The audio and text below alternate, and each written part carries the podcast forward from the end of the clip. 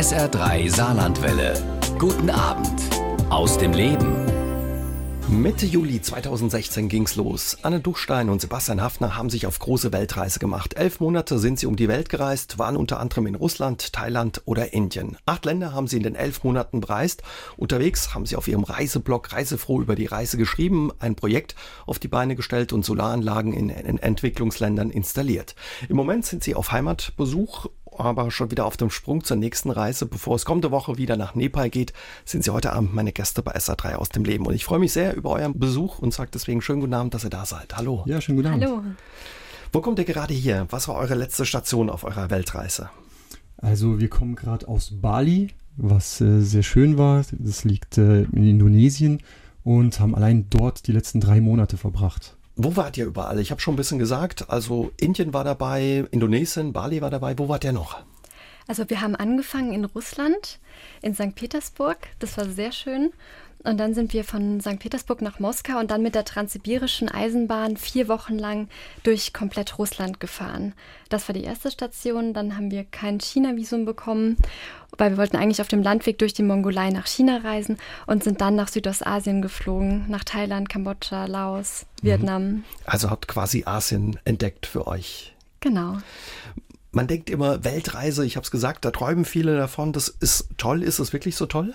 Es ist wirklich so toll. Aber ich glaube, ein Geheimnis, zumindest mal, was wir entdeckt haben, ist, äh, man muss sich Zeit lassen.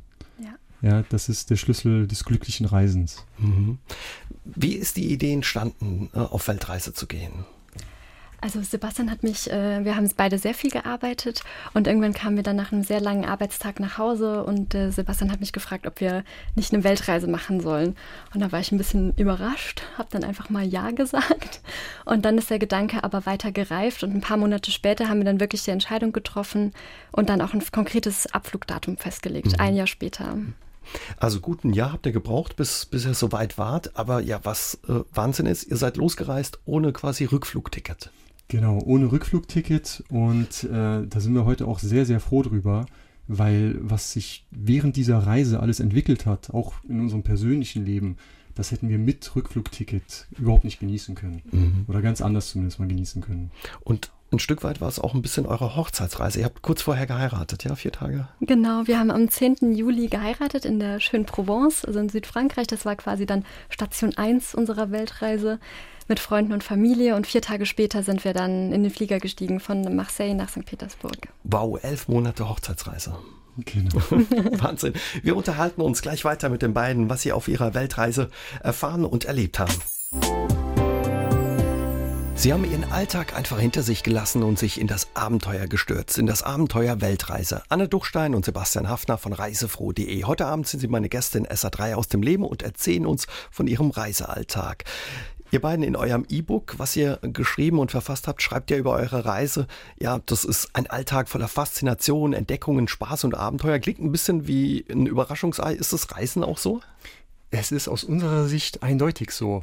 Also ähm, wir haben gerade was das Thema Abenteuer angeht, dadurch, dass wir jeden Tag aufs Neue etwas Neues entdecken auch und jeden Tag aufs Neue auch nicht wissen, was auf uns zukommt, äh, tatsächlich diesen Überraschungsei-Effekt. Mhm. Also ihr lebt wirklich in den Tag, wisst am Abend vorher noch nicht so genau oder am Tag vorher nicht so genau, was kommt am nächsten Tag. Genau, meistens ist das so. Aber das ist auch so, weil wir das gerne so möchten. Also wir lieben die Freiheit, wir lieben es entscheiden zu können, in dem Moment, was wir machen und nicht vorher zu planen. Das ist eine bewusste Entscheidung. Man kann auch anders reisen. Aber für uns ist es genau der Reisestil, der uns am besten gefällt. Klingt wirklich aufregend, aber macht euch nicht nervös, wenn ihr auch nicht wisst, äh, was da kommt? Oder macht es das gerade aus für euch? Äh, es macht es teilweise aus, würde ich sagen. Aber die große Erkenntnis, die wir bisher hatten, ist einfach, dass man überall auf der Welt auf irgendeinen lieben Menschen trifft, der einem weiterhilft. Mhm. Also viele schöne Begegnungen, über die unterhalten wir uns später noch ein bisschen ausführlicher. Aber verratet mir vielleicht ähm, am Anfang noch, ihr seid schon viel gereist, auch vor der Weltreise, habt die Welt entdeckt. Was bedeutet Reisen für euch oder was macht das Reisen aus für euch? Also für mich ist Reisen der Inbegriff der Freiheit. Also wirklich jeden Morgen frei entscheiden zu können, was man macht aber auch die, also das Entdecken, neue Begegnungen zu haben, tief in die Kultur einzutauchen, neue Sachen zu probieren. Also sowohl kulinarisch als auch zum Beispiel irgendwelche Abenteuer zu erleben oder irgendwelche wir sind mit dem Motorrad durch Vietnam gefahren. Das wäre was, was ich mir vorher nicht zugetraut hätte. Mhm. Also ja, man lernt sich auch ja. selbst besser kennen. Mhm. Ihr seid mit dem Motorrad durch Vietnam gefahren? Wie muss man sich vorstellen? Einfach Motorrad gemietet und wie lange wart ihr unterwegs in Vietnam mit dem Motorrad? Äh, drei volle Monate haben dort im Süden angefangen, haben uns dort ein Motorrad besorgt, was eigentlich recht einfach war. Wir wussten auch im Vorfeld nicht, haben kurz im Internet mal geschaut, wie so es läuft. Und ja, dann haben wir uns eine Navigations-App aufs Handy geladen und sind einfach mal drauf losgefahren und komplett hoch in den Norden bis äh, an die Grenze zu China. Und da war jeder, jeder Kilometer war eine neue Faszination. Mhm. Ein wunderschönes Land übrigens. Mhm. Also ihr klappert da gar nicht so Sehenswürdigkeiten ab, sondern stürzt euch quasi in das Alltagsleben, in, in ja, in, in das Leben des Landes. Ja, für uns ist es nicht wichtig, dass wir irgendwelche Länder sammeln oder möglichst viele Stempel im Reisepass haben, sondern uns geht es wirklich darum, dass wir ein Land in seiner ganzen Fülle erleben. Also dass wir sowohl die Sehenswürdigkeiten uns anschauen, aber auch das Land, so die geheimnisvollen Ecken entdecken und auch äh, sehr viel Kontakt mit den Menschen vor Ort haben. Sie haben einen vulkanbestiegenen Sonnenaufgang in der Wüste erlebt, sind mit der transsibirischen Eisenbahn gefahren und waren im Himalaya auf Trekkingtour. Die Reiseblocker Anne Duchstein und Sebastian Hafner von Reisefroh. Heute Abend sind die beiden meine Gäste bei SA3 aus dem Leben und erzählen uns von ihrer Weltreise. Ihr habt viel, viel erlebt. Gibt es auch so ein Erlebnis? Ihr schreibt in eurem E-Book ganz schön, ja, es sind die Dinge, die man erlebt, die man äh, den Enkeln später vorm Kamin mal erzählt, äh, die das Reisen ausmachen. Was werdet ihr euren Enkelkindern vielleicht mal erzählen vorm Kamin? Kamin? Also da gibt es eine ganze Menge. Äh, ich würde mal vielleicht damit anfangen mit dem Thema Transip. Ja, die transsibirische Eisenbahn.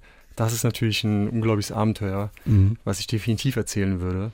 Und allein die Art zu reisen auch. Wir sind dritte Klasse, sind wir in Moskau los und dann einfach mal 68 Stunden am Stück, 6.000, 7.000 Kilometer durch Sibirien und man spürt förmlich und sieht den Übergang von Europa nach Asien. Und mit jeder neuen Station kommt mehr Asien hinzu und es vermischt sich alles. Es kommt ein mongolischer Touch hinzu, es kommen chinesische Einflüsse, man hat zentralasiatische Einflüsse. Also das ist hochspannend und sehr empfehlenswert. Mhm was hast du gesagt, über 60 Stunden? Wie muss man sich das vorstellen? Also dritte Klasse, wie fühlt sich die dritte Klasse beim, in der Transsibirischen Eisenbahn an? Für einen 1,90 Meter Europäer zu klein fühlt sie sich an. Aber ansonsten eigentlich äh, wunderbar. Jetzt muss man natürlich sagen, wir waren im August unterwegs.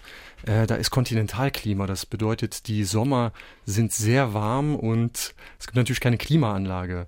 Und dementsprechend äh, anspruchsvoll war dann auch die Reise. Okay. Aber das gehört dazu. Also ihr wart nicht zu zweit in der dritten Klasse. Wie viele Leute sind da mit euch gereist im Abteil, Anne? Also es waren noch 50 andere dabei. Es war wie eine sehr, sehr große Klassenfahrt, haben wir gesagt. Also man, man wächst zu so einer WG zusammen, weil man die ganze Zeit auf wenigen Quadratmetern zusammen ist und das Essen wird geteilt. Ähm, man putzt sich dann auf dem Flur die Zähne, man unterhält sich, ähm, man spielt zusammen.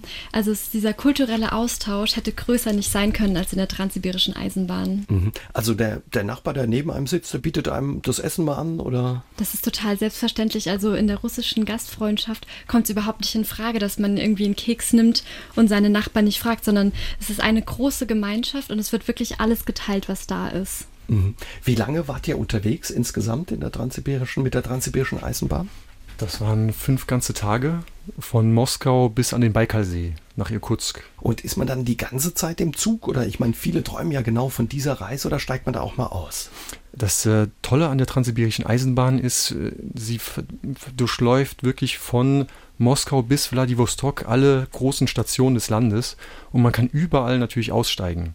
Man kann aussteigen, man kann sich äh, das Land anschauen, man kann mit den Menschen sprechen und dann kann man auch mehrere Tage bleiben an einer Station und dann weiterreisen. Mhm man denkt ja, wenn man von dieser Reise hört, dass man denkt, es wäre sehr teuer oder so. Ist es äh, so teuer, die Transsibirische Eisenbahn, oder was kostet da so eine Tour? Es kommt darauf an, in welcher Klasse man fährt. Also wir waren jetzt in der dritten Klasse, das ist die günstigste Klasse für so eine lange Strecke und wir haben für die Dreitagesfahrt ungefähr 165 Euro bezahlt, also sehr günstig. Aber wenn man zum Beispiel die erste Klasse fährt, dann ist das doch ein sehr teures Erlebnis. Wie ist das eigentlich, wenn man immer unterwegs ist, quasi so aus dem Koffer leben muss? Wie organisiert man da seinen Alltag? Ist das nicht auch ein Stück weit anstrengend ab und zu, oder? Also es kann anstrengend werden, aber wenn man langsam reist, dann spürt man diese Anstrengung deutlich weniger. Wir haben auch Leute getroffen, die auf Weltreise waren, die haben dann durchaus drei Länder in drei Wochen gemacht und die waren dann fertig. Und das war bei uns zum Glück nicht der Fall. Wir haben uns schön Zeit gelassen. Habt ihr da auch zum Beispiel eine Aufgabenteilung oder sowas, Anne? Also die ergibt sich ganz automatisch. Also ja, es entwickelt sich quasi trotz all dem Chaos in gewisser gewisse Routine. Also ich mache zum Beispiel alles, was mit Geld zu tun hat.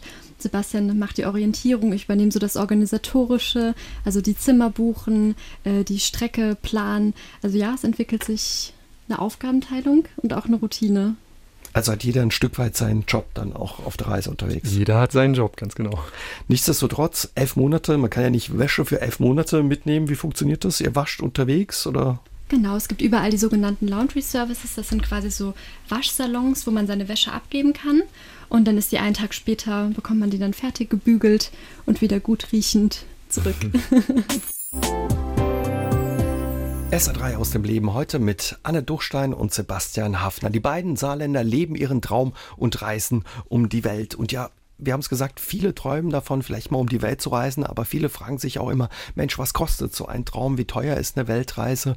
Oder ist es vielleicht sogar billiger als gedacht? Willi Kercher hört uns in zwei Brücken zu und Volker aus Bingen am Rhein würden gerne wissen, was eben eine Weltreise kostet und wie ihr die finanziert habt. Ist es so teuer, wie man denkt, oder? Also wir haben jetzt für unsere Weltreise die elf Monate mit den acht Ländern mit wirklich allen Kosten, also sowohl der Kosten für die Vorbereitung, also zum Beispiel eine Auslandskrankenversicherung oder auch unsere Packlisten, also unsere unseren Rucksack mit all der Ausrüstung haben wir also für uns beide, für zwei Personen, ungefähr 15.000 Euro bezahlt.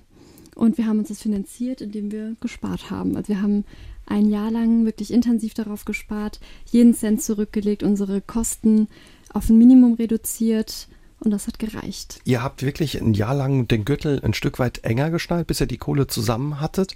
Habt dann aber auch, glaube ich, wirklich ausgemisst ein bisschen. Ihr habt eure Wohnung aufgelöst, das Auto verkauft. Ist das alles da reingeflossen? Genau, das ist alles da reingeflossen und äh, von dem Ersparten profitieren wir heute noch.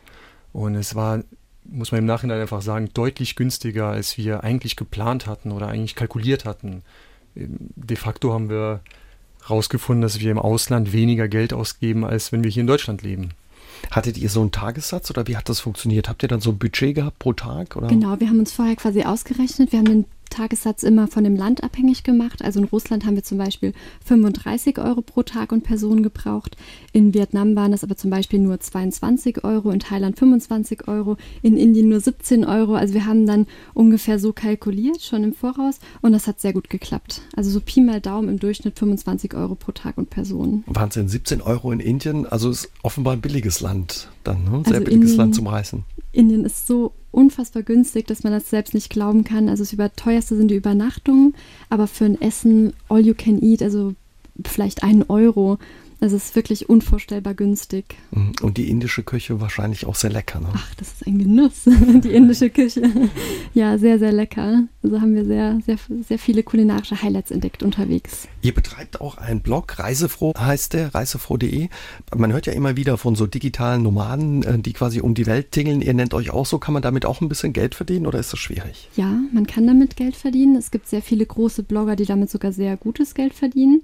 Wir haben auch Einnahmen durch unseren Reiseblog. Die decken noch nicht ganz unsere Ausgaben, aber wenn man in günstigen Ländern unterwegs ist, äh, ist das doch recht schnell möglich mit so einem Reiseblog oder in absehbarer Zeit. Wie funktioniert das? Wie muss man sich das vorstellen, wenn man das nicht kennt? Wie kann man damit Geld verdienen? Also es funktioniert über Provisionsbasis. Zunächst mal muss man bei Google überhaupt gefunden werden, dass man natürlich Leser bekommt. Und dann empfehlen wir zum Beispiel Produkte, von denen wir voll und ganz überzeugt sind. Das ist immer das Allerwichtigste, dass wir die Produkte selbst kennen. Zum Beispiel den Rucksack, den wir dabei haben. Und wenn dann einer unserer Leser den Rucksack kauft, dann bekommen wir darüber eine Provision. Und mhm. so verdient man das Geld. Und ihr habt den Rucksack ja dann wirklich getestet. Ne? Genau. Ne? Also, auf Herz und Nieren würde das ich das ist immer, Also das ist uns immer ganz wichtig. Also wir empfehlen wirklich nur Sachen, von denen wir, hinter denen wir zu 100 Prozent stehen mhm. können. Ihr habt auch viele Tipps einfach selbst gesammelt durch eure elf Monate, die ihr um die Welt gereist seid. Habt ein E-Book geschrieben, also ein Buch, was man sich aus dem Netz runterladen kann. Da kommt wahrscheinlich auch was rein, oder? Wie funktioniert das? Genau, also man kann natürlich sehr viele Informationen im Internet finden, aber uns ist es sehr schwer gefallen. Es braucht sehr, sehr viel Zeit, bis man dann überhaupt alle Informationen hat. Und daraufhin haben wir dieses äh, sehr umfassende, sehr gut recherchierte E-Book geschrieben. Und dadurch haben wir auch ein gewisses Einkommen, ja. Sie haben Ihre Jobs gekündigt, Ihre Wohnung aufgelöst und Ihre Autos verkauft, um ein neues Leben zu beginnen. Ein Leben als Weltreisende und digitale Nomaden. Wie Ihr Alltag aussieht, das verraten uns Anne Duchstein und Sebastian Hafner von reisefroh.de heute Abend bei SA3 aus dem Leben. Mensch, für eine Weltreise den Job zu kündigen, wie viel Mut äh, braucht man dafür? Ja, ich glaube, das ist typabhängig. Also ähm, generell viel Mut. Ja, irgendwann hat man auch immer wieder die Momente, in denen man sich fragt, Mensch, was mache ich hier eigentlich? Äh, gib hier einen super Job auf. Also ich habe als Ingenieur gearbeitet, die anderen in der Wirtschaftsprüfung. Und äh, warum mache ich das überhaupt? Kommt einem dann immer wieder in den Kopf. Und je mehr man sich aber nochmal informiert oder reindenkt in das Thema Weltreise, desto eindeutiger wird es, dass es die richtige Entscheidung ist. Mhm. Man hört ja immer wieder von ja der bekannten Lücke im Lebenslauf. Hat ihr euch keine Sorge gemacht oder? Also dadurch, dass wir uns nebenher eben was aufgebaut haben, nämlich die Selbstständigkeit durch den Reiseblog und auch durch unseren Solarverein ähm, quasi uns auch eine ich weiß nicht, ein Lebenswerk aufgebaut haben, war das für uns persönlich alles andere als eine Lücke im Lebenslauf. Und auch die Lernkurve in der Zeit war deutlich höher. Mhm. Ja, und beim Reisen ja, lernt man wahrscheinlich auch viel, wenn man irgendwo, was weiß ich, mit der transsibirischen Eisenbahn wie ihr oder drei Monate mit dem Motorrad in Vietnam unterwegs ist, lernt man wahrscheinlich einiges. Man lernt so. unglaublich viel, sei es über Kulturen, sei es über Organisation oder Sprachen. Da ist wirklich äh, in jedem Bereich was dabei. Auch das Thema Soft Skills, Thema Kommunikation, überhaupt auch auf äh, fremde Menschen zugehen und äh, mit Unvorhergesehenem klarkommen. Da lernt man wirklich eine Menge. Jürgen Meyer hört uns in Dillingen zu und er stellt sich die Frage, klar, die naheliegend ist, wie ist das eigentlich dann mal mit der Altersvorsorge oder der Rente? Und vielleicht auch sowas wie mit der Krankenversicherung. Seid ihr krankenversichert, wenn ihr unterwegs seid? Ja, wir sind krankenversichert, auslandskrankenversichert. Da gibt es äh, ein paar ganz tolle Versicherungen, die sich auch auf die Bedürfnisse von Langzeitreisen spezialisiert haben. Das ist kein Problem. Ähm, klar, die größere Sorge, die wir am Anfang hatten, war das Thema Rente weil wir ja vorhaben, dass äh, diesen Lebensstil jetzt auch für viele, viele Jahre so weiterzumachen. Aber im Endeffekt haben wir dann erkannt, dass es eine ganz normale Selbstständigkeit ist, die wir uns hier aufbauen. Und dass wir dieselben Vor- und Nachteile haben wie jeder Unternehmer, jeder Selbstständige, außer dass bei uns eben ein Online-Unternehmen ist. Also ihr versucht, wenn ich euch richtig verstehe, dann auch ein bisschen was auf die Seite zu legen, wenn eben was reinkommt durch euren Blog. Genau, das müssen wir dann natürlich alles selbst organisieren, selbst planen und selbst kalkulieren. Aber dafür haben wir die richtigen Studiengänge hinter uns, sage ich mal digitale Nomaden. Wie sieht so euer Alltag aus? Also ihr reist und habt quasi einen Laptop, einen Computer dabei und tippt quasi so eine Art Tage Reisebuch, Reisetagebuch ins Netz oder macht Empfehlungen, gebt Tipps? Genau, also wir organisieren unseren Alltag oder wir unterteilen ihn eigentlich in zwei Phasen. Einmal die Phasen, wo wir ganz bewusst reisen und auch wirklich das Reisen als solches genießen. Und dann haben wir immer wieder Phasen, wo wir arbeiten, also wo wir uns ganz gezielt an einem Ort niederlassen. Das war jetzt das letzte Mal auf Bali, wo wir uns dann wirklich vier Monate Zeit genommen haben, um unsere Selbstständigkeit voranzutreiben. Weil während dem Reisen zu arbeiten, das klingt sehr, sehr schön, aber in der Praxis ist der, die Organisation des Reisealltags einfach sehr, sehr umfangreich und das ist sehr schwierig und deswegen haben wir uns eben diesen Alltag aufgebaut. Mhm. Also wenn ihr dann quasi in Anführungszeichen Urlaub macht, dann ist es wirklich Urlaub und ihr sucht euch einfach ein nettes Örtchen, Fleckchen, um dann euren Blog, euer Geschäft voranzutreiben. Ganz genau. Nichtsdestotrotz, ihr habt eure Wohnung aufgelöst in so einem Leben. Ihr seid Anfang 30, Ende 20, da sammelt sich auch schon einiges an. Wie schwer ist gefallen, sich von all den Sachen zu trennen? Ich glaube, auch hier wieder, es ist eine Typfrage und die Entscheidung Weltreise ist auch äh, zum großen Teil eine mentale Vorbereitung. Und wenn man das einmal akzeptiert hat, dass man sagt, okay, ich möchte ein anderes Leben führen, dann fällt einem sowohl die Wohnung aufzulösen als auch das Auto zu verkaufen. Mhm. Das ist dann Tonnen an Ballast, der von den Schultern fällt. Wie viel Platz braucht ihr jetzt noch für euer Leben? Passt da wirklich in zwei Rucksäcke? Also wir haben tatsächlich zwei Rucksäcke mit acht und zehn Kilo und dann haben wir noch ähm, bei der, unserer Familie noch ungefähr zehn Bananenkartons und einen Schrank. Okay, aber alles Wichtige, was ihr braucht, ist wirklich jetzt in den zwei Rucksäcken drin. Ganz so genau und erstaunlicherweise kommen wir damit wirklich äh, sehr gut aus. Wahnsinn. Und die persönlichen Dinge habt ihr bei der Familie eingelagert? Oder? Ganz genau. Sie hatten den Mut und haben das Hamsterrad verlassen und leben ihren Traum. Anne Duchstein und Sebastian Hafner. Seit Juli 2016 sind die beiden Saarländer auf Weltreise. Zurzeit sind sie auf Heimatbesuch und nehmen sich Zeit für SA3 aus dem Leben.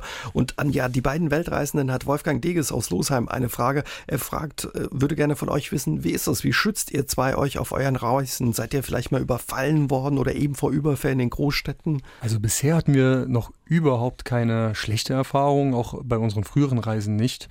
Und ähm, man kann jetzt etwas vereinfacht sagen, okay, geh mit gesundem Menschenverstand ran. Klar, das klingt jetzt erstmal einfach, aber es gibt wirklich ein paar einfache Regeln. Wenn man die befolgt, ist man normalerweise ziemlich sicher. Mhm. Und dazu gilt, zählt unter anderem, äh, sich immer auf die Aussage der Einheimischen zu verlassen. Weil niemand kennt das Land so gut wie die Menschen vor Ort. Und die können einem sagen, okay, die Region des Landes ist zurzeit nicht gut zu bereisen, oder nach der und der Uhrzeit solltest du dich nicht da und da aufhalten. Und das sind Sachen, darauf sollte man natürlich hören. Also Abenteuerlust ist gut, aber lebensmüde sind wir nicht. Mit Sinn und Verstand eben dann auch. Wie ist es, wenn man unterwegs seid? Ihr habt vorhin die indische Küche angesprochen, die ihr erlebt habt in Indien. Das Essen ist natürlich verlockend, gerade diese Garküchen äh, an den Straßenrändern. Hattet ihr mal Probleme? Also erstaunlicherweise hatten wir jetzt in Indien gar keine Probleme. Einmal in Kambodscha ging es uns nicht so gut, aber auf die Reisedauer gesehen, während elf Monate nur einmal krank. Also wir waren so gesehen nicht krank. Liegt aber daran, weil wir, wie der Sebastian schon gesagt hat, immer mit gesundem Menschenverstand an die Sache gehen. Also wir essen zum Beispiel nur dort, wo sehr, sehr viele Einheimische essen. Das ist immer ein Zeichen dafür, dass das Essen oft nachgekocht wird und dass es sehr, sehr gut ist und frisch. Und wir essen zum Beispiel ähm, immer nur Sachen, die gekocht wurden oder zum Beispiel Obst, das man schälen kann. Und das hat bisher hat uns geschützt und geholfen. Wahrscheinlich in solch exotischen Ländern ist es manchmal auch schwierig, weil das Obst wahrscheinlich auch sehr verlockend ist, ne? Und das Essen auch. Genau, also wir probieren dann doch schon sehr viel und, und ja, futtern uns durch die kulinarischen Highlights der Länder. Das ist für uns ganz wichtig. Mhm. Wolfgang Deges hat noch dazu geschrieben, ja, in vielen Ländern ist es ja so, dass man als Europäer ähm, auffällt, quasi ein Exot ist. Sebastian, du bist fast zwei Meter groß, hast rote Haare, ein Vollbart. Wahrscheinlich fällst du in Indien, Kambodscha oder Vietnam direkt auf. Ne? Auf Kilometern würde ich sagen, ja. Aber wie reagieren die Leute auf dich? Positiv, durchweg positiv und ähm, ja, Exot, gerade in Asien sind immer gern gesehen, die Exoten, und äh, werden dann für äh, private Fotoshootings dann auch äh, missbraucht, sage ich mal. Also wir haben am Tag bestimmt 100 Bilder gemacht oder Ach, gemacht bekommen. Mhm. Ja. Also man findet dich jetzt in indischen Fotoalben. Noch und nöcher. Eine goldene Regel, die ihr in eurem E-Book äh, aufgeschrieben habt, ist ja, die quasi alle Langzeitreisende sich teilen, ist die goldene Regel der Routenplanung. Wie findet man die richtige Route, beziehungsweise wie habt ihr die Route gefunden? Also eine Sache, die wir auf jeden Fall jedem ans Herz legen möchten und an der wir uns auch orientiert haben und was wir jetzt auch nochmal unterwegs gelernt haben, ist langsam reisen und nicht überplanen. Also viele oder uns ging es am Anfang auch so, man überlegt sich, in welche Länder man alles reisen möchte und dann stellt man schnell fest, dass, es, äh, dass die Anzahl sehr, sehr groß ist. Und dann haben wir uns überlegt an Ländern, ähm, die wir zum Beispiel jetzt noch, wir sind noch jung, wir sind gesundheitlich fit, haben keine Kinder. Das sind zum Beispiel jetzt eher, ich sag mal, Entwicklungsländer, in die wir jetzt reisen. In diesem Fall jetzt vor allem in Südostasien. Und dann natürlich auch Länder, die man irgendwie seinem Budget anpasst. Also wir haben uns jetzt auch hauptsächlich für günstigere Länder entschieden. Dann natürlich eigene Interessen. Also wir lieben die Natur. Wir lieben es, äh, ja, trecken zu gehen, wandern zu gehen. Und so haben, hat sich dann nach und nach die perfekte Route für uns herauskristallisiert. Sie haben Ihre Wohnung gegen einen Rucksack getauscht und sind elf Monate lang um die Welt gereist. Von Nepal über Vietnam nach Indien. Die beiden Saarländer Anne Duchstein und Sebastian Hafner. Heute Abend sind Sie meine Gäste bei SA3 aus dem Leben und verraten uns ja, wie es ist, wenn man sein altes Leben auf die große Reise vorbereiten möchte. Wie ist es denn euer Alltag, habt ihr uns erzählt, ähm, schon in der Sendung, passt mittlerweile in zwei Rucksäcke. Sagt mal, wenn man für eine Weltreise packt, wir packen einfach mal einen Koffer, ähm, was muss da alles mit, was darf bei euch nicht fehlen? Also da müssen natürlich erstmal das Thema Kleidung ist natürlich äh, sehr wichtig und da setzen wir komplett auf Funktionskleider, weil die sind leicht, die sind klein, die kann man prima verstauen und die trocknen vor allem sehr schnell. Was je nachdem, wo man unterwegs ist und was für eine Aktivität man gerade macht, ist das natürlich das A und O. Dann gibt's noch ein paar äh, nützliche Sachen. Ich nenne jetzt mal zum Beispiel das Mehrzweckmesser. Das kann man für alles gebrauchen, egal ob Schraubenzieher oder Messer oder sonst irgendwas. Und dann ein sogenanntes Inlet. Das ist ein dünner Schlafsack. den wir einfach dabei haben. Der wiegt auch ganz wenig und der ist natürlich äh, vom Hygiene Standard und vom Wohlfühlfaktor natürlich ein großer Gewinn, wenn man in fremden Hotelbetten oder Hostels unterwegs mhm. ist. Den habe ich seit ein paar Jahren auch immer dabei, wenn es auf Reisen geht. Da kann kommen, was will. Da kann man überall schlafen, ein bisschen wie zu Hause. Ne? Wenn man dann eben in dieses Inlay eintauchen kann, in diesen Schlafsack, dann ist auch egal, wenn das Bett vielleicht nicht mehr ganz so frisch war. Genau, das ist dann ein Stück Heimat auf Reise. Was muss bei dir dabei sein, Anne? Was darf nicht fehlen? Also ich bin sehr froh, dass ich immer meine eigenen Handtücher dabei habe, weil es das, das, auch das ist einfach ein Wohlfühlfaktor. Ansonsten hat sich eine Regenjacke, egal ob in den Tropen oder im Winter, immer als sehr, sehr praktisch herausgestellt. Und auch ein sogenanntes Multifunktionstuch. Das ist ein sehr dünner Schal, der ist auch oft unter dem Namen Buff bekannt. Und der ist einfach praktisch. Also sei es, man schützt sich zum Beispiel vor, ähm, vor Abgasen während der Motorradtour durch Vietnam oder beim Trecken, wenn man kalt hat oder abends auch während langer Busfahrten, wenn die Klimaanlage zu kalt ist. Also ja, multifunktionell einsetzbar. Mhm.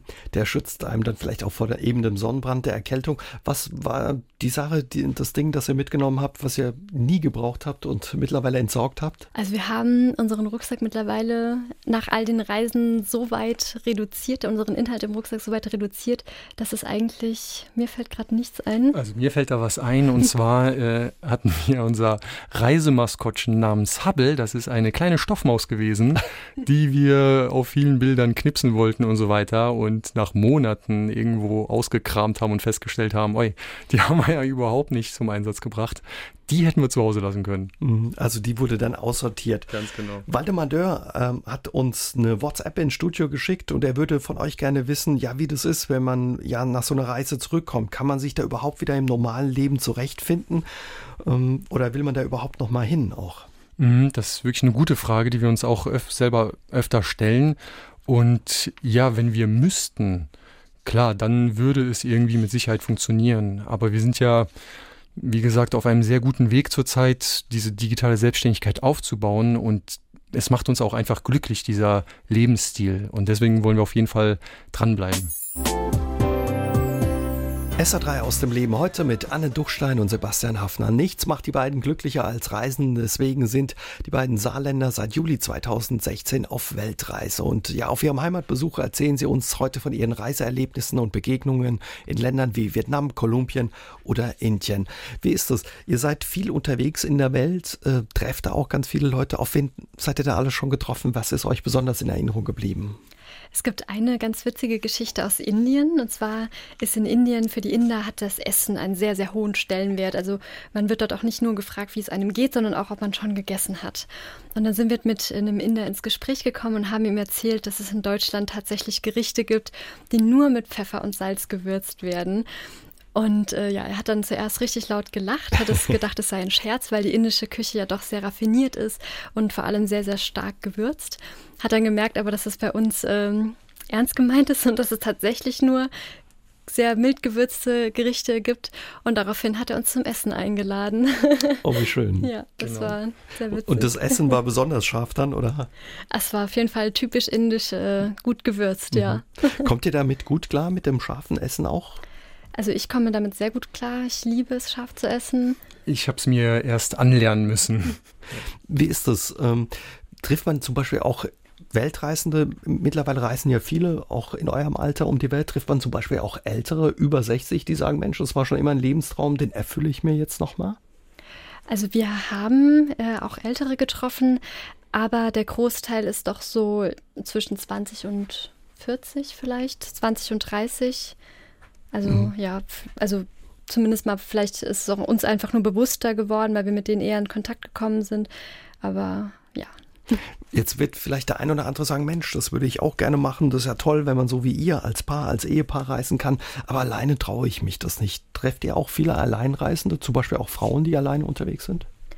Äh, ja, wir treffen sehr viele, also gerade in den Ländern, die auch für Frauen sehr sicher zu bereisen sind. Das ist vor allem auch Südostasien, äh, gibt es sehr, sehr viele alleinreisende Frauen. Du selbst warst auch äh, alleine unterwegs. Vier Monate hast du in Nepal gelebt und hast da unter anderem in einem Kinderheim gearbeitet. Genau. Also wir waren zuerst, äh, waren wir zusammen, da war der Sebastian noch dabei, da waren wir trecken und dann bin ich quasi in Nepal geblieben. Und Nepal ist ein Land, wo die Frauen sehr wenige bis gar keine Rechte haben, aber trotzdem wird man als europäische Frau mit sehr viel Respekt behandelt. Ähm, es ist nicht immer leicht, vor allem wenn man dann das Schicksal der Frauen sieht, aber es ist trotzdem eine unheimlich intensive, auch erf intensive Erfahrung, wenn man dann plötzlich alleine reist, weil man alle Entscheidungen, die man vorher bespricht, auf einmal alleine treffen muss. Und am Anfang ist es sehr, sehr ungewohnt, weil man auch gar nicht so richtig weiß, wie man sich jetzt entscheiden soll. Aber irgendwann fängt es an, richtig Spaß zu machen, weil man sich viel besser kennenlernt, seine eigenen Bedürfnisse kennt und auch noch nie so egoistisch sein konnte, was seine Entscheidungen angeht. was man wie wann macht. Ja. Elfriede Maurer hört uns herzlich zu und sie hat uns erzählt, sie war immer viel selbst auch auf Reisen und hat immer fleißig Reisetagebuch geschrieben. Und da kamen nicht nur die Reiseziele rein, sondern auch viele Gefühle und besondere Erlebnisse Erlebnisse. Außerdem hat sie auf ihren Reisen sehr viel fotografiert und dann danach Fotoalben angefertigt. Sie würde von euch gerne wissen, ja, wie ihr das macht, äh, euer, eure Erlebnisse quasi dokumentiert, beziehungsweise auch das Erlebte verarbeitet. Klar, es kommt viel auf den Blog. Ne? Genau, es kommt viel auf den Blog, das ist richtig, aber ähm, wir haben auch während der Entwicklung unseres Reiseblogs auch gemerkt, okay, es wird immer professioneller. Und das bedeutet, mit der Zeit werden auch die Artikel, die wir schreiben, immer professioneller. Und diese Gefühlswelt, äh, nenne ich mal, die rückt ein bisschen in den Hintergrund. Und da haben wir den großen Vorteil, dass wir zu zweit unterwegs sind und de facto 24 Stunden, sieben Tage die Woche zusammen sind und dann auch sehr viel diskutieren können und das Ganze auch verarbeiten können, die Eindrücke verarbeiten und natürlich viele Bilder machen. Mhm. Habt ihr vielleicht dann auch so, ja, sag ich mal, ein privates Reisetagebuch für euch beiden, wo ihr besondere Erlebnisse oder Momente noch dokumentiert? Nee, haben wir nicht. Würden wir auch zeitlich wahrscheinlich nicht schaffen. Packt ihr einfach in eure Erinnerungen dann ab. Wie ist es, Fotos? Heute machen wir viel, viel mehr Fotos. Das Handy ist dabei, der Fotoapparat mit, den, mit der digitalen Fotografie. Macht, ihr macht wahrscheinlich auch viele Fotos oder habt ihr euch da ja so ein bisschen eingeschränkt? Also wir machen sehr viele Fotos. Gerade zu Beginn unserer Reise haben wir wirklich alles fotografiert.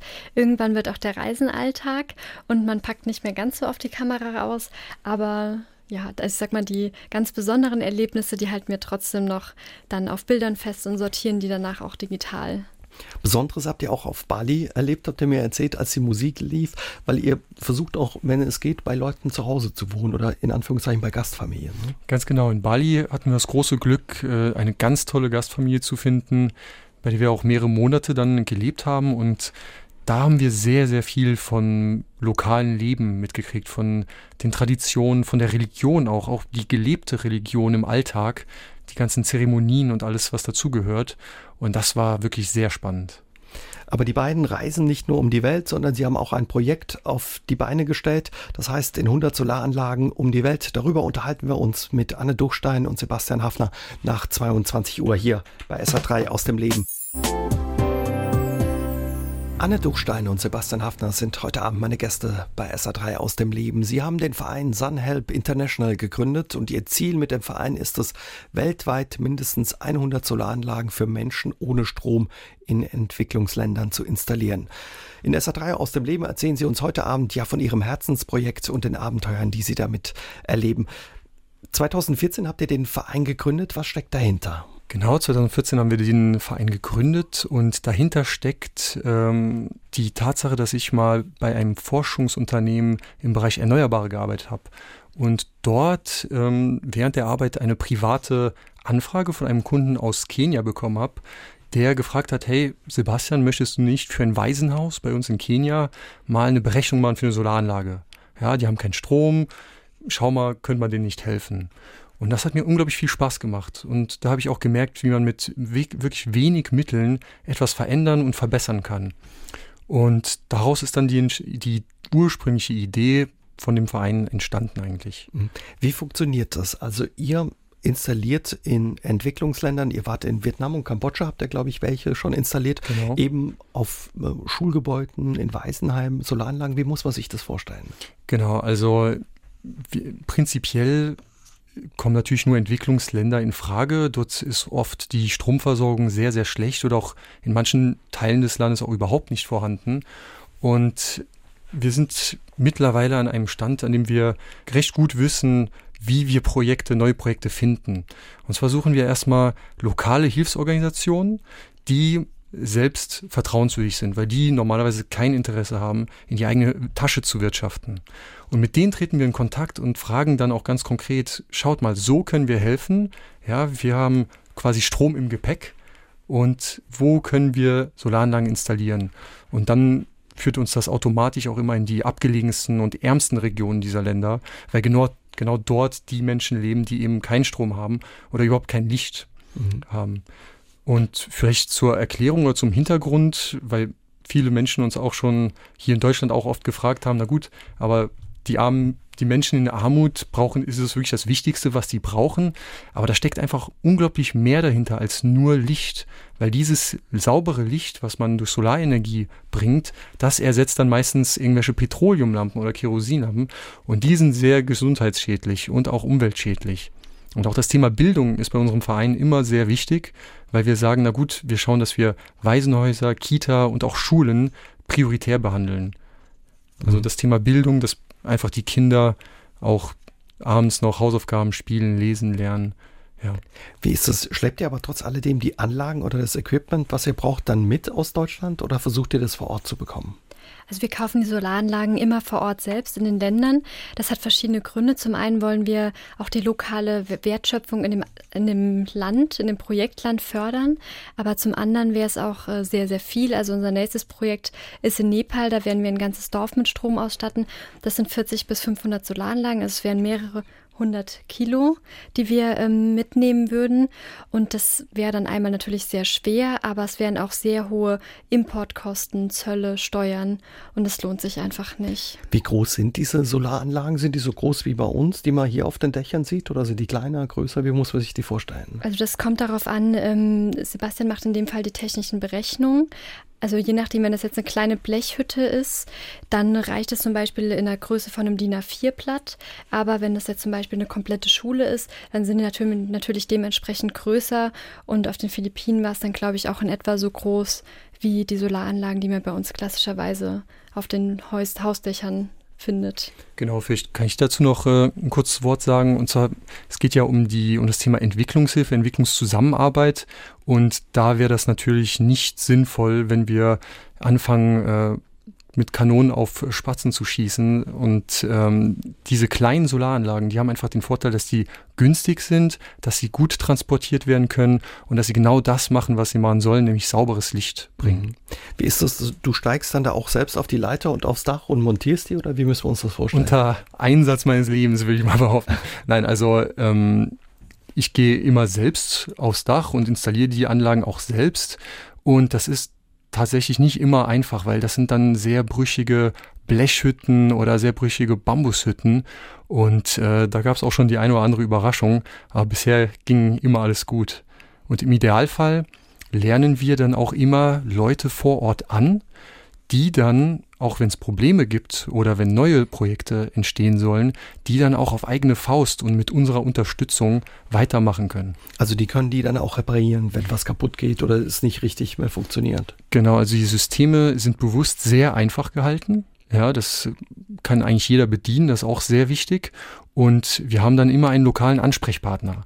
Und er ist der erste Ansprechpartner, der erste Kontakt für die Menschen, wenn etwas kaputt geht oder wenn Rückfragen entstehen, weil die auch oft kein Englisch sprechen. Das heißt, die kontaktieren ihn in der Landessprache und er kontaktiert uns dann und dann schauen wir, wie die, wir das Problem am besten lösen können. Per Ferndiagnose, wie ist das, wenn man euch unterstützen möchte? Wie kann man euch unterstützen? Also wir freuen uns immer über Unterstützung. Gerade das Thema Spenden oder Sponsoring ist bei uns sehr wichtig und gerade versuchen wir den Verein auch größer werden zu lassen. Wir freuen uns über neue Mitglieder und alle Informationen dazu gibt es auf der offiziellen Vereinsseite. Das ist äh, www.sunhelp-international.com und dort gibt es wirklich alle Informationen. Da kann man sich auch nochmal durchlesen, was wir machen, wie wir arbeiten und alles, was dazugehört. Anne Duchstein und Sebastian Hafner sind heute Abend meine Gäste in der SA3 aus dem Leben. Sie haben das Projekt in 100 Solaranlagen um die Welt ins Leben gerufen und damit wollen sie Menschen in Entwicklungsländern mit Strom aus erneuerbaren Energien versorgen. Mehr als 50 Solaranlagen haben sie schon installiert und mehr als 200 Menschen mit Licht und Strom versorgt. Zum Beispiel in Tansania, auf den Philippinen, in Vietnam oder Kambodscha. Hm, erzählt uns mal, wie ist das? Ähm, wie funktioniert das? Könnte ich jetzt theoretisch, wenn ich auf Reisen gehe, in eines dieser Länder auch so eine Anlage mitnehmen? Nehmen und den Menschen das vor Ort bringen? Ja, das funktioniert mittlerweile, sage ich mal, weil wir selber auch lernen mussten, wie erklären wir einem Laien, der vielleicht mit dem Thema Solarenergie nichts zu tun hat, wie man eine kleine Solaranlage installiert. Also wie gesagt, diese Systeme sind bewusst einfach gehalten, sind sehr wartungsarm und es gibt nur ein paar Grundregeln, die man beachten muss. Und die können wir mittlerweile ganz prima vermitteln. Und so kann eigentlich jeder auf eigene Faust auch sein, kleinen, sein Quantum Licht in die Welt bringen. Mhm. Was haben die Leute davon? Du hast vorhin angesprochen, ihr werdet immer gefragt, Mensch, was bringt den Leuten Strom oder Licht? Klar, es wird heller in ihren dunklen Hütten, aber nichtsdestotrotz, also es ist ähm, einmal die, der psychologische Aspekt, die Hoffnung, aber ein ganz, ganz wichtiger Faktor ist auch das Thema Armut. Also wir hatten zum Beispiel einmal den Fall in Kambodscha, das war eine sehr, sehr arme Frau und die konnte sich die Kerzen mit 25 Cent das Stück nicht leisten, hatte aber zwei kleine Kinder, mit denen sie ganz, ganz dringend auch ähm, nachts mal Licht gebraucht hat, aufgrund von Tieren, Schlangen oder auch einfach so. Und äh, die hat jetzt nach einem Jahr, also wir haben bei ihr eine Solaranlage installiert und ein Jahr später hat unser lokaler Kontakt erzählt, dass sie jetzt äh, in die Stadt gezogen ist, weil sie durch die Solaranlage so viel Geld gesparen konnte, dass sie sich jetzt ein kleines Grundkapital geschaffen hat, um eben ein neues Leben in der Stadt zu beginnen. Und das war für uns einer der erfüllendsten Momente unserer ganzen Entwicklungshilfetätigkeit, weil es einfach gezeigt hat, wie sehr eine einzige Solaranlage, die hat 25 US-Dollar gekostet, wie 25 US-Dollar ein komplettes Leben von der ganzen Familie verändern können. Dienstagabend hier ist SA3 aus dem Leben. Heute Abend mit den beiden Reiseblockern Anne Duchstein und Sebastian Hafner von reisefroh.de. Wir haben uns in der vergangenen halben Stunde über ihr Projekt unterhalten in 100 Solaranlagen um die Welt. Und Erwin Büch hört uns in Saarbrücken-Bübingen zu und hat eine Mail ins Studio geschickt und er würde von euch beiden gerne wissen, wie ist denn die Reaktion, ja, wenn die Anlagen installiert sind, äh, quasi wie geht, wie reagieren die Leute, wenn das Licht bei ihnen in der Hütte angeht? Ja, also überwältigend. Es ist immer der schönste Moment unserer Arbeit. Ähm, oft auch, weil die Menschen gar nicht sich, sie können nicht, sich nichts darunter vorstellen. Die wissen gar nicht, okay, was ist überhaupt eine Solaranlage? Oder was, was macht man da? Das heißt, sogar mit lokalem Kontakt, der es dann in Landessprache erklärt, was wir jetzt hier vorhaben und machen, kommt oft erst dieser große Aha-Moment, wenn das Licht dann wirklich angeht und wenn den Leucht Leuten dann auf einmal bewusst wird, was das mit sich bringt. Ja, das ganze Thema Energiekosten sparen, das Thema, okay, abends nicht mehr im Dunkeln sitzen, das Thema Bildung für die Kinder, ja, oder Petroleumlampen ersetzen und so weiter. Also eine ganze Reihe und Fülle an Vorteilen, die dann quasi schlagartig in Emotionen ausbrechen. Also wir haben auch oft schon den Fall gehabt, dass die Leute dann unglaublich bitterlich angefangen haben zu weinen. Ja, was ja wirklich faszinierend ist für uns hier in Deutschland, hier in Europa, in der westlichen Welt, das Thema Licht und das Thema Elektrizität und Strom ja so selbstverständlich ist, dass man so eine Reaktion eigentlich gar nicht erwartet. Mhm. Also Sie sind dann ein Stück weit überrascht oder begeistert, wenn das Licht angeht, im wahrsten Sinne des Wortes. Absolut. Mhm. Vielen Menschen, wie gesagt, geht dann auch erst selbst das Licht äh, auf, sozusagen, äh, wo sie dann wirklich realisieren, was es für das zukünftige Leben bedeutet. Auch vor dem Hintergrund, dass wir ihnen dann erklären, dass das jetzt keine Aktion ist für ein Jahr oder zwei Jahre, sondern dass die Anlagen gut und gerne zehn Jahre lang sauberen Strom produzieren werden. Und das macht natürlich schon, schon was aus. Ihr habt es angesprochen, ihr installiert diese Anlagen in abgelegenen Ecken der Welt, äh, trefft da auch wirklich sehr arme Menschen. Hm, wie ist es? Ähm, Gibt es da auch mal Probleme oder sowas? Das, wie finden zum Beispiel die Behörden oder die Leute vor Ort, die Verantwortlichen das? Also da gibt es eine sehr spannende Geschichte aus Vietnam. Und zwar war es in Vietnam so, dass die Projekte schon komplett standen. Und einen Tag vor geplanten Abfahrtstermin haben wir einen Anruf bekommen, dass es leider nicht funktioniert, weil eine Genehmigung fehlt. es wusste keiner richtig, wo, wo, um welche Genehmigung es sich handelt. Wir haben dann angefangen zu verhandeln, zu diskutieren, wie wir an diese Genehmigung kommen können. Und dann haben wir tatsächlich mit dem Innenministerium von Hanoi Ach Quatsch. haben wir gesprochen und haben versucht, mit denen einen Deal auszuhandeln. Das Ganze hat dann sechs Tage gedauert und äh, wir haben uns dann aber darauf geeinigt, dass wir mit Polizeieskorte, also quasi mit Begleitern von der Regierung, dann in die Solarprojekte, in die Solardörfer fahren, fahren dürfen. Und dann waren wir wirklich die ganze Zeit mit acht, von acht Polizisten wurden wir begleitet und haben dann in der Polizeikaserne übernachtet. Ui, also wahrscheinlich für euch auch sehr aufregend gewesen oder erstmal ein Schock, ne, wenn das Innenministerium aus Vietnam an der anderen Leitung, an der anderen Seite der Strippe ist, oder? Also wir waren super aufgeregt. Wir wussten nicht genau, ähm, inwiefern können wir verhandeln, inwiefern dürfen wir verhandeln, was sind überhaupt die Konsequenzen auch daraus für uns und vor allem, wie können wir das noch schaffen. Also für uns war einfach das Allerwichtigste, weil die Menschen vor Ort waren informiert, dass wir dann auch tatsächlich dann die Solaranlagen bringen können. Und wir haben es aber tatsächlich geschafft. Also es war so der, der allerschönste Moment, als das Innenministerium dann auch erkannt hat, dass wir wirklich was sehr, sehr Positives machen möchten und uns dann quasi ja die Unterstützung im Endeffekt zur Verfügung gestellt haben. Wahnsinn. Genau, dafür, dazu kann man vielleicht noch sagen, im Nachhinein hat sich herausgestellt, warum das Ganze auch so schwierig war. Und zwar ähm, haben wir uns wirklich die ärmste und abgelegenste Region des Landes ganz im Norden an der Grenze zu China rausgesucht, weil dort eben viele Hilfsbedürftige sind.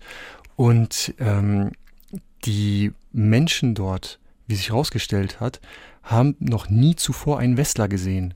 Das heißt, wir waren die erste Hilfsorganisation überhaupt in dieser Region, aber genau in diesen Bergdörfern, in denen wir waren, auch tatsächlich die ersten Weißen, die ersten Europäer, die überhaupt dort mal unterwegs waren und dann auch gleich, wie du vorhin gesagt hast, mit rotem Vollbart, äh, sehr auffällig.